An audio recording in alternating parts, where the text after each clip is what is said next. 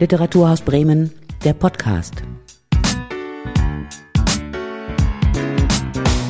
Ja, ich sage erstmal herzlich willkommen. Hier ist Silke Behl und heute ist mein Gast Ulrike Dresner. Die kennen, glaube ich, die meisten unserer Hörer und Zuhörerinnen schon ganz genau, weil Ulrike Dresner war häufiger in Bremen und nicht nur das. Sie war auch hier Preisträgerin der Literatur Nord, hat mit ihren Romanen und Gedicht ganz oft ausgezeichnet worden. Und ich würde sagen, ich schließe mich einfach mal ähm, dem Feuilleton an und sage, es ist eine der bedeutendsten Schriftstellerinnen unserer Zeit, was unter anderem auch daran liegt, dass sie Geschichte aufarbeitet. Und äh, unter anderem darüber wollen wir heute reden. Sie hat nämlich drei Romane vorgelegt. Das ist eine Trilogie zum Thema eigentlich Krieg und Nachkriegszeit, äh, Flucht, Vertreibung, die Traumata, die sich über Generationen fortgepflanzt haben und das alles hinterlässt natürlich Narben und hat Narben hinterlassen. Dieses Jahr ist Ulrike Dresner zu Gast bei der Globale und sie wird in der oberen Rathaushalle das Festival eröffnen. Und da das Thema in diesem Jahr das Thema Narben ist, äh, können wir uns überhaupt gar keine bessere Autorin wünschen, ähm, um dieses Festival zu eröffnen. Und darüber wollen wir eben heute auch reden. Ulrike, wir kennen uns schon ziemlich lange und wir duzen uns und äh, ich glaube, mit dem Thema Narben an sich kannst du ziemlich viel anfangen. Ja, das kann ich tatsächlich. Ähm, erstmal hallo, herzlichen Dank für die Einladung. Ich habe natürlich nachgedacht nochmal darüber, was ich unter Narbe verstehe. Und das allererste, was mir einfällt, ist eine Anekdote aus meiner Kindheit. Als ich zweieinhalb Jahre alt war, bekam ich eine Schwester, und meine Eltern wohnten damals in einem Mietshaus in Berg am Leim. Das war die Einflugschneise von München-Riem. Das war sehr klein und da gab es vom Gang aus so drei Türen und da konnte man so im Kreis laufen. Und da habe ich gerne mit meiner Mutter fangen gespielt. Ich lief durch die Türen, sie stand an einer Ecke und wollte mich also fangen. Und dann war da ganz neu aufgestellt worden die Wickelkommode für meine Schwester mit dem Ergebnis, dass ich mit der rechten Stirnseite dagegen knallte und äh, eine Platzwunde hatte. Meine Mutter ist irgendwie nicht zum Arzt. Und da hatte ich eine Narbe, meine ganze Kindheit und Jugend hindurch. Und jetzt mit zunehmendem Alter sieht man die immer schlechter, weil es sozusagen andere Spuren auf der Haut gibt. Und äh, das ist vielleicht auch mein, mein erster Gedanke zu diesem Thema Narbe. Wir kommen ja sozusagen auf die Welt mit einer perfekten, glatten Oberfläche, einer unverletzten Haut normalerweise. Und die Narben tragen sich ein als Spuren unserer Begegnung mit der Welt. Ja, sie sind das sichtbare Zeichen von Verletzungen, würde ich sagen. Also ich finde es interessant, was du jetzt auch äh, sagst. Also du stellst in Zusammenhang her mit ja, dem nicht mehr Einzelkind sein. Das ist ja auch eine Verletzung sozusagen, die ja, im Inneren ja, stattfindet und du, du, hast dir sozusagen eine Narbe verpasst an dieser Kommode, ja, damit man das auch immer sieht. Ja, das Interessante ist, ich denke ja, dass es eben nicht nur die Spur einer Verletzung ist. Das wäre ja eigentlich so der erste Ansatz. Aber tatsächlich ist es nämlich beides. Es ist die Spur einer vergangenen Verletzung. Das heißt, eine Narbe zeigt immer auch den Heilungsprozess. Also die Geschichte einer Begegnung mit der Welt, in der ich mir eine Verletzung eingefangen habe. Und die Narbe entsteht ja erst in Reaktionen auf die Verletzung. Die Verletzung an sich, hier tropft das Blut heraus. Und dann dauert es ja eine ganze Weile, bis überhaupt der Körper soweit ist, eine Narbe gebildet zu haben. Und die verändert sich dann ja auch über die Zeit. Also eigentlich ist sie tatsächlich eine Geschichte. Ich meine das gar nicht metaphorisch, sondern es gibt so einen Einschnitt. Das unerhörte Ereignis steht am Anfang und dann wird weiter erzählt, wie der Körper sozusagen damit umgegangen ist. Und deswegen, glaube ich, können wir Narben, wir sprechen jetzt über den äußeren Aspekt, aber wir benutzen das Wort ja häufig auch für etwas Inneres. Also deswegen können wir Narben auch so gut ähm, als Metaphern benutzen, wenn wir von inneren Verletzungen sprechen, die vielleicht eben auch Narben hinterlassen. Und das heißt, das sind wirksame Spuren, die immer noch in unserem Jetzt sich auswirken und eigentlich immer schon eine Interaktion sind zwischen der Außenwelt, einem fremden Ereignis und der ganz spezifischen eigenen Körperreaktion. Gut, das ist immer ein schönes Ergebnis für ein Brainstorming, also die Narbe als, als Grenze des Körpers oder als Membran zwischen Antwort, dem Ich und der Welt. Als Antwort auch des Körpers, der Grenzen braucht, sich Haut zum Beispiel schützt uns ja einfach auch vor vielen schädlichen Stoffen, die sonst eindringen würden in uns. Mit der Haut atmen wir, diese Haut wird repariert. Es ist also die Art und Weise, wie der Körper auch physiologisch, chemisch mit einer Verletzung umgeht. Und das Interessante ist ja, dass sozusagen typischerweise nicht die perfekte Reparatur gelenkt, sondern dass eine Spur des Traumas bleibt. An der Stelle wachsen keine Haare mehr oder es gibt eine andere Pigmentierung, so dass Narben auch oft der Anlass ja sein können, dazu eine Geschichte zu erzählen oder nach einer Geschichte zu fragen. Und manchmal traut man sich ja vielleicht auch gar nicht zu fragen, woher jemand eine Narbe hat. Sie werden auch zur Kennzeichnung benutzt. Deswegen muss man sie in Pässen angeben oder musste das früher, vielleicht wird das bald irgendwann mal abgeschafft. Aber sie sind etwas, ein unveränderliches Kennzeichen. Und ich finde, das macht sie auch so interessant weil wir wie Augenfarbe zum Beispiel diese Narben behandeln, die also uns auch festlegen darauf, wer wir sind. Und wenn ich noch was ergänzen darf, ich fand das immer bei Odysseus so interessant. Das ist ja, in meiner Erinnerung war das so die erste literarische Figur, die mir begegnet ist und meinen detektivischen äh, Sehnsüchten als Kind entsprach, weil da musste man eben auch Spuren lesen und Narben sind Spuren. Und Odysseus kehrt nach Ithaka zurück. Zehn Jahre Krieg in Troja, zehn Jahre sogenannte Irrfahrt, mit ein paar schönen Jahren bei Kirke der Göttin auf der Insel als Geliebter. Nur um das mal so nebenbei einzuschieben, das mit der Irrfahrt des Helden ist nicht immer schlimm. Und dann kehrt er zurück. Der sieht eben auch aus wie ein Jüngling, der 20 Jahre älter ist und Krieg hinter sich hat. Und Athene meint, das ist jetzt nicht die günstigste Voraussetzung, um bei seiner Frau wieder aufzutauchen und verjüngt ihn, macht ihn einfach schöner. Er ist ziemlich abgeschlagen, kriegt wieder Muskeln, eine schöne Brust und so. Und so sitzt er da und äh, betritt seinen Hof und seine ehemalige Amme wäscht ihm die Füße und erkennt ihn an einer Narbe von einer Eber. Ein Eber hat er irgendwann mal den Jüngling Odysseus geschrammt. Und das fand ich immer interessant, weil es, es erzählt eigentlich zwei Geschichten an der Stelle.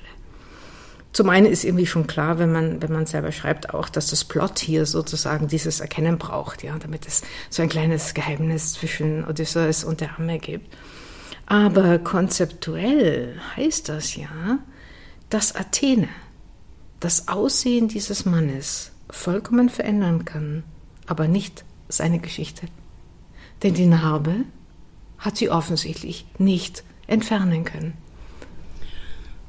Da ist, glaube ich, der Sprung zu dir und zu deinen Büchern gar nicht mehr so weit, oder? Ja. Also dir geht es auch darum, ähm, ja, vielleicht äh, etwas zu erkennen, etwas zur Sprache zu bringen in deinen Büchern, aber es nicht zu verändern. Du kannst es ja nicht verändern. Man kann Verletzungen, man kann Traumata nicht wirklich verändern, oder? Man kann versuchen, sie zu erzählen und auch da ist die Narbe eigentlich ein sehr gutes Bild. Sie zeigt uns sozusagen ja nur einen Ort an, eine Störung und Reparatur. Aber eine Narbe, ein, ein langer Strich auf der Haut zum Beispiel, kann ja viele Ursachen haben. Die Geschichte ist damit nicht erzählt. Es ist nur erzählt, hier gibt es eine Geschichte. Es kann wie so eine Art Sonde wirken. Und Narben haben typischerweise auch etwas Subkutanes. Also es gibt eine Schicht unter der Haut, die ist auch vernarbt, die sehen wir nicht. Es gibt eine Geschichte, die nicht unmittelbar sichtbar ist. Ich kriege hier nur die Spur.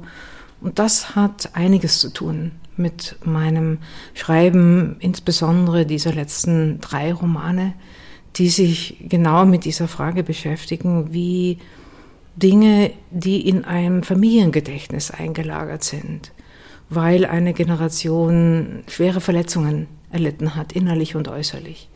Verletzungen wie Flucht, Zwangsmigration, Gewalt auf dem Weg, Vergewaltigung, Todesfälle. Wie diese Verletzungen innerhalb eines, einer Familie weiterwandern, von Generation zu Generation. Und diese Dinge, das nennt man ja heute sowas wie intergenerationelles Gedächtnis oder Post-Memory, die wandern auf vielen Wegen. Und der, es gibt nur einen Weg, der sozusagen unmittelbar sichtbar ist, wenn nämlich tatsächlich mal gesprochen wird, etwas erzählt wird. Aber meistens geschieht auch das Erzählen uh, not in so many words, also nicht wirklich ausformuliert, eher Andeutungen. Vieles wird gar nicht benannt und man findet zunehmend heraus, dass eben auch diese emotionalen Gedächtnisinhalte sich von Generation zu Generation weitergeben. Also das subkutane Verletzungsgeflecht wird fortgesetzt.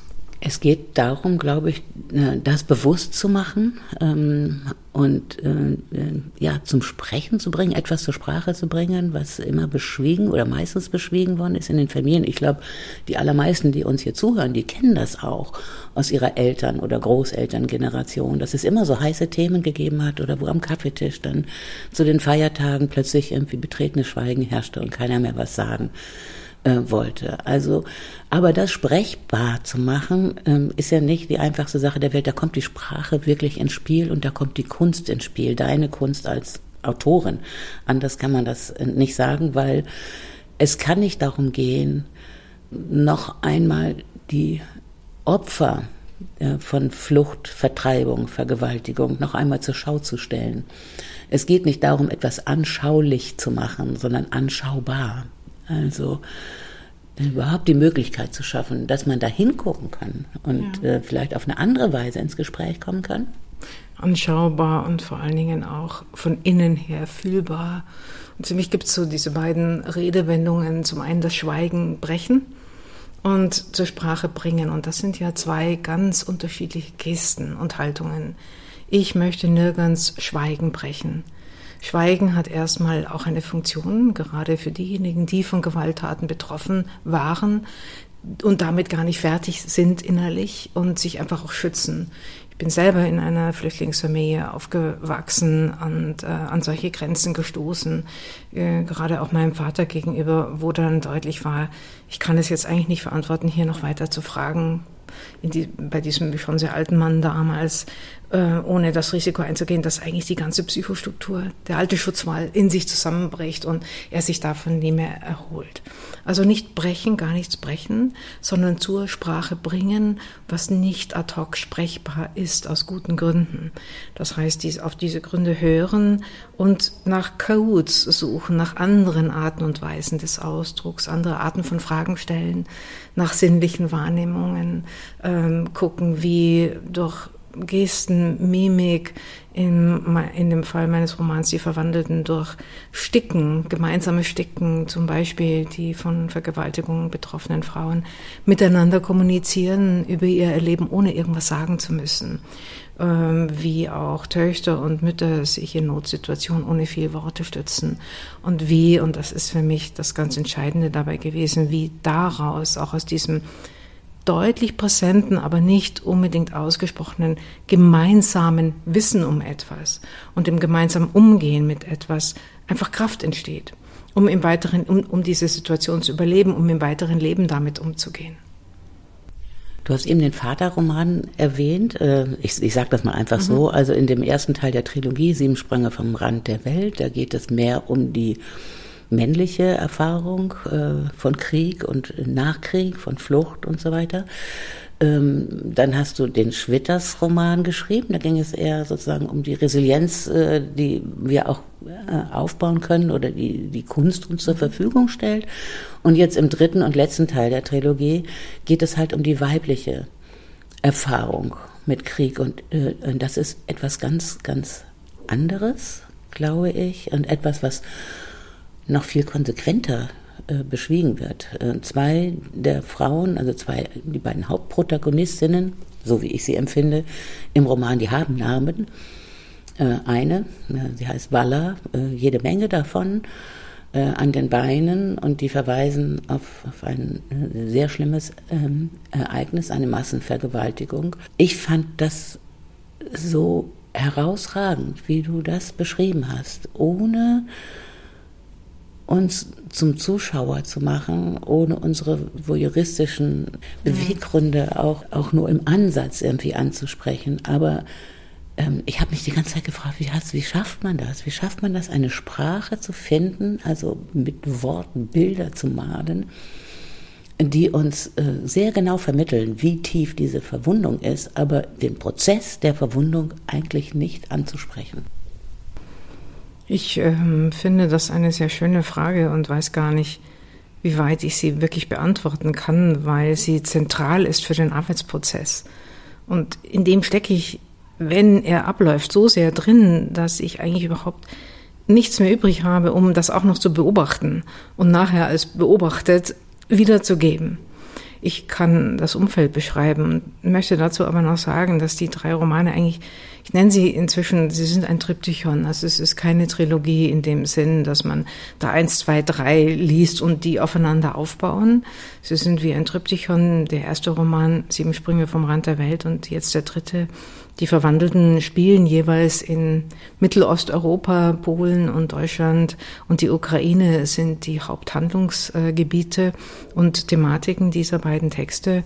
Und das Mittelbild hat eine andere Farbe. Da geht es eben um Schwitters und sein Exil in England und die Frage nach der Resilienz und Kunst. Und ähm, mir war jetzt bei den Verwandelten sehr, sehr wichtig, genauso etwas wie ein potenzielles voyeuristisches Interesse nicht zu bedienen. Ich habe mir angeschaut, wie anderweitig über das Thema Gewalt gegen Frauen geschrieben wird, wie Filme damit umgehen. Und da wird ja einfach auch manchmal, ich sage es jetzt mal grob, die Kamera darauf gehalten, 20 Minuten Vergewaltigung einer Frau. Ich finde das absolut übergriffig, nicht nur sozusagen in der Kameraführung, sondern einfach auch für mich als Zuschauerin. Und ähm, es war in keiner Weise mein Ansatz, irgendjemand nochmal auf diese Weise Gewalt anzutun und sei es nur in der Fiktion. Aber ich habe ja auch reale Vorbilder, ich habe historische Figuren, die in den Roman eingeflossen sind. Und Entschuldigung, Entschuldigung, aber das hat doch mit dem Vorgang an sich gar nichts zu tun. Man, also man, man, man kann es nicht einfangen. Man Eben, kann es genau. im Film nicht man, einfangen, man, man, man kann es auch, auch mit Worten. nur die äußere Mechanik. Ähm, darum kann es nicht gehen und es, kann, es geht mir auch nicht um den Akt. Das ist so dieses, dieses dramatisierende Moment hier. Wir gucken auf die Verletzung und dann the end, unhappy end. Und ich, mein Buch setzt eigentlich genau da an. Immer in dem danach erst bei dieser Frage, wie lebt man mit so etwas weiter? Das war das eine und das andere und das, daran erinnere ich mich gut in dem Schreibprozess, weil das eine wirkliche Erkenntnis war. Ich kam an das Thema über das Thema der kriegsstrategisch eingebetteten Vergewaltigungen. Das hat mich schon mal erschreckt, dass man das allenthalben nachlesen kann. Das ist ein militärstrategisch anerkanntes Mittel ist, die Frauen des Feindes zu vergewaltigen und Erleben wir gerade auch wieder auch noch dazu. Ne? Also genau, ist, ist schon alt, machen wir schon seit 2000 Jahren so, machen wir munter weiter. Das war der Ansatz und während der Recherche und des Schreibens wurde mir dann deutlich, dass es noch eine ganz andere Form von kriegsbedingter Gewalt gegen Frauen gibt. Eine sehr infame Form, weil die nämlich gar nicht unbedingt durch den sogenannten Feind in Anführungszeichen ausgeübt wird, sondern im Vorfeld häufig schon eines Krieges durch den eigenen Staat. Und im, im Fall der Verwandelten ist dieser Staat das Dritte Reich. Und die Gewalt, die ausgeübt wird, heißt Lebensborn und besteht in einem Zugriff auf die technisch gesagt die Reproduktionskräfte arischer, rassehygienischer, auch wieder viele Anführungszeichen, Frauen, die also rassehygienisch wertvolle Kinder auf die Welt bringen sollen. Und das schon im Jahr 1936, da denkt Heinrich Himmler sich nämlich diesen Lebensborn aus und schreibt eben schon in diesem Jahr, dass das Ziel dieses Vereins sei, dass in 16 bis 18 Jahren 16 bis 18 Regimenter mehr marschieren. Und das war der zweite große Schrecken. Weil das heißt, dass hier hohe nationalsozialistische Chargen 1936 in Deutschland sitzen und den Krieg planen. Und ihn zwar, und ihn so planen, dass sie denken, naja, in 20 Jahren führen wir immer noch Krieg. Und alle Leute, das ganze arische Volk, brauchen wir eigentlich auch nur dafür. Was für eine entsetzliche Menschenverachtung steckt da auf so vielen Ebenen drin. Du korrigierst damit ja auch ein Geschichtsbild. Das fand ich so interessant, äh, weil man den Lebensbaum eigentlich immer nur kennt als Instrument äh, sozusagen einer rassischen Vervollkommnung, dass da ähm, in Wirklichkeit Kanonenfutter produziert wurde. Äh, das hat man bisher eher selten erfahren. Gebärmaterial, also wenn ein weibliches Kind geboren wurde und Material, das man dann auf dem Schlachtfeld niedermetzeln kann. Mhm. Das ist der zweite große Strang äh, in deinem äh, Roman, die Verwandelten. Und die Stränge werden natürlich auch miteinander verflochten, weil zwei Familien eigentlich sich da noch einmal an, an ihren Ursprungsort auch äh, begeben, weil das Gemeine ist ja auch bei diesen Kindern aus dem Lebensborn, die dann äh, unehelich empfangen wurden, äh, in, in, in diesem Fall äh, eine in, in, in Watchworth äh, lebende Dienstköchin, äh, die schwanger wurde von ihrem Dienstherrn und das Kind dann irgendwie aus ja, dem Haushalt ist ja auch ein musste. übergriffiges Verhältnis. Auch ein ne? übergriffiges also auch Verhältnis. War mir schon wichtig, das mal mhm. mitzuerzählen. Ich finde, dass das ja gerade auch in der zeitgenössischen Literatur so gut wie nicht vorkommt. Ja, und dieses, dieses Kind, äh, das können wir jetzt gar nicht alles hier so schnell zusammenfassen, was für Stationen äh, das Kind durchlaufen hat, bis es dann eine erwachsene Frau äh, wird und dann selber ein, ein Kind hat, die ist ja praktisch abgeschnitten von ihren Wurzeln, abgeschnitten auch von ihren Verletzungen, von allem. Und ähm, ich denke, da schließt sich auch der Kreis wieder, sozusagen, dass die verschiedensten Verletzungen in deinen Romanen und speziell in diesem äh, letzten Roman aus dem Triptychon, die Verwandelten, dass die Menschen da, also von ihrer Opferrolle, zumindest in der Sprache und in dem Erzählen, äh, befreit werden. Ich ergänze noch was zu dem übergriffig. Also es werden viele Übergriffe in der zeitgenössischen Literatur erzählt, aber eben selten solche Dienstabhängigkeiten, die natürlich durch diesen historischen Rahmen auch sichtbar äh, werden können in dem Roman Die Verwandelten. Und ich muss jetzt nochmal speziell an die Narben der Figur Waller denken, die eben eine der verwandelten Personen ist. Das heißt, sie hatte in einem ersten Teil ihres Lebens eine vollkommen andere Identität, war ein sogenanntes deutsches Mädchen in Breslau und äh, floh mit ihrer Mutter vor der Roten Armee im Winter 45, kehrte dann nach Breslau zurück wurde mehrfach Opfer von Übergriffen und beschloss dann im Sommer 45 einfach ihre Identität vollkommen zu verändern und Polin zu werden. Die Köchin hatte immer wieder Polnisch mit ihr gesprochen als Kind, also sie hatte schon Kenntnisse. Das gelang ihr auch. Es gab dort damals ja ein riesengroßes Chaos auch. Viele Leute hatten ihre Papiere verloren und so weiter. Und ähm, von einer dieser Vergewaltigungen sind diese Narben auf ihren Oberschenkel und ihrem Po geblieben. Sie wurde einfach nackt über Kies geschleift. Und ähm, die, ihre Kinder, sie hat vier Kinder, bemerken diese Narben natürlich irgendwann und fragen auch danach. Und sie erzählt nichts. Sie möchte nicht davon erzählen. Das ist ja auch so ein Moment der Narbe und auch ein Moment dieser spezifischen Frauengeschichten. Dieses Gefühl, von Scham und Schande, das damit verbunden ist. Du bist eigentlich Opfer geworden, aber fühlst dich selbst schuldig. Als wärst du daran schuld, dass du zum Beispiel hier eine Frau warst, die da im Weg stand sozusagen und an der man das ähm, militärstrategische Mittel ausleben konnte. Und ähm, auch bei meinen Recherchen ist mir dieses Moment der Scham und Schande sehr häufig begegnet, aber eben auch dann oft mit so einer Art Schreibauftrag verbunden worden von Frauen, die mir ihre Geschichte erzählt haben und mich auch gebeten haben, sie aufzuschreiben, weil sie selbst eigentlich gerade in ihrem Nahfeld nicht darüber reden möchten, aus Selbstschutz, aber es ihnen wichtig war, dass Zeugnis abgelegt wird. Und so ist für mich dieses Buch, Die Verwandelten, nochmal anders als alle anderen Bücher, weil es auch etwas von diesem Auftrag ich habe versucht, diesem Auftrag nachzukommen, weil es etwas davon übernommen hat und äh, weil das Thema tatsächlich dieser speziellen Frauengeschichte sehr, sehr wenig besprochen und behandelt ist. Es gibt auch sehr wenige Zahlen, bis gar keine. Nach dem Krieg hat nämlich auch schon das Scham-und-Schande-Regime zugegriffen die Frauen haben möglichst wenig davon erzählt. Es wurden keine Daten erhoben. Man, die, die Zahlen, wie viele Menschen überhaupt Opfer von Vergewaltigungen zwischen 44 und 45 geworden sind, schwanken beträchtlich. Ja, da liegen 100.000 Unterschiede. Ähm, also das ist ein nebulöses Feld, das aber ein großes kollektives Trauma darstellt. Die Frauen haben dir ihre Geschichten anvertraut unter Ausschluss einer männlichen Öffentlichkeit. Ja. Äh, also wirklich im Vertrauen, die ihre Geschichten erzählt. Du hast daraus wirklich große Literatur gemacht, äh, Dinge sprechbar, hörbar auch gemacht, die man sonst nicht, nicht hören kann. Jetzt hast du 20 Jahre an diesem Triptychon gearbeitet.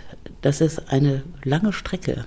Ähm, gibt es auch Narben bei dir? Du gehörst zur Generation der Nebelkinder, die auch eine große Rolle spielen, die in den 60er Jahren geboren wurden und, und, und auf dieses Schweigen, über das wir am Anfang auch gesprochen haben, ähm, äh, nicht so richtig hinweggekommen sind, weil immer es irgendwie ein paar Dinge gab, die, die, die wurden ausgeklammert, da wurde drüber hinweggeredet oder hinweggeschwiegen. Äh, ist es, hat sich dein Verhältnis zur Vergangenheit und zur Familie nochmal verändert? Ja, sehr. Im Laufe dieser Recherchen. Zum einen hat sich das Verhältnis zu meinem Vater verändert, äh, den ich besser verstanden habe, glaube ich, in seinen Beschränkungen, seinen Unfähigkeiten, in seiner Verletztheit. Ich habe Dinge über die Familie herausgefunden. Ich habe auch mich selber besser verstanden und mich hat eigentlich gerade dieser Begriff des Nebelkindes sehr erleichtert, als ich ihn fand.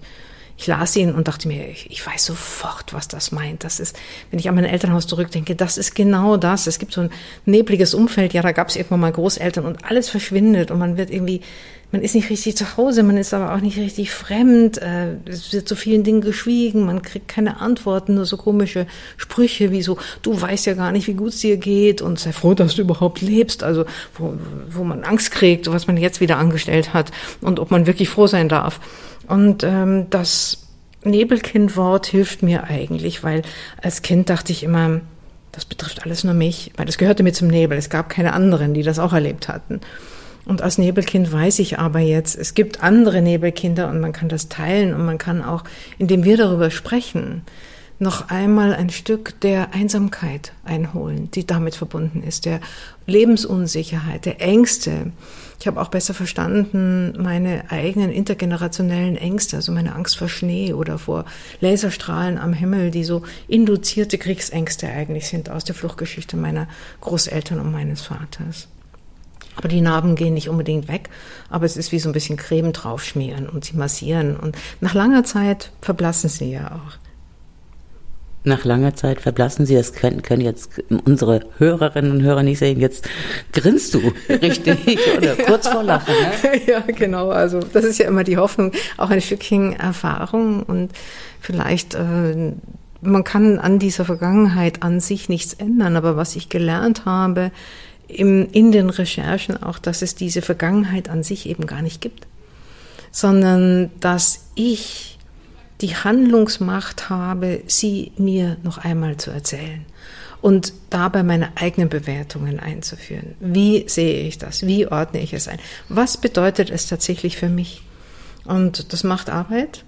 Denn da sitzen einem schon irgendwie wie so Schuppen, habe ich manchmal das Gefühl, so diese Interpretamente, die Sichtweisen der Großeltern und Eltern und diese Schweigegebot, die sitzen einem so am Körper.